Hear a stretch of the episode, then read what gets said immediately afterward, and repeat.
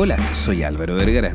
Y estás escuchando Científico, un podcast con algo de ciencia. Posiblemente te has preguntado cuáles son los beneficios para la salud el ser sedentario. En este episodio, Investigué todos los beneficios que están ligados a echarse al sillón.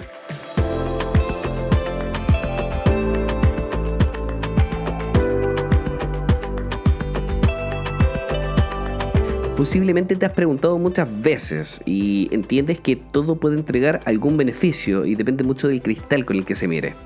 Ser sedentario algo podría entregar.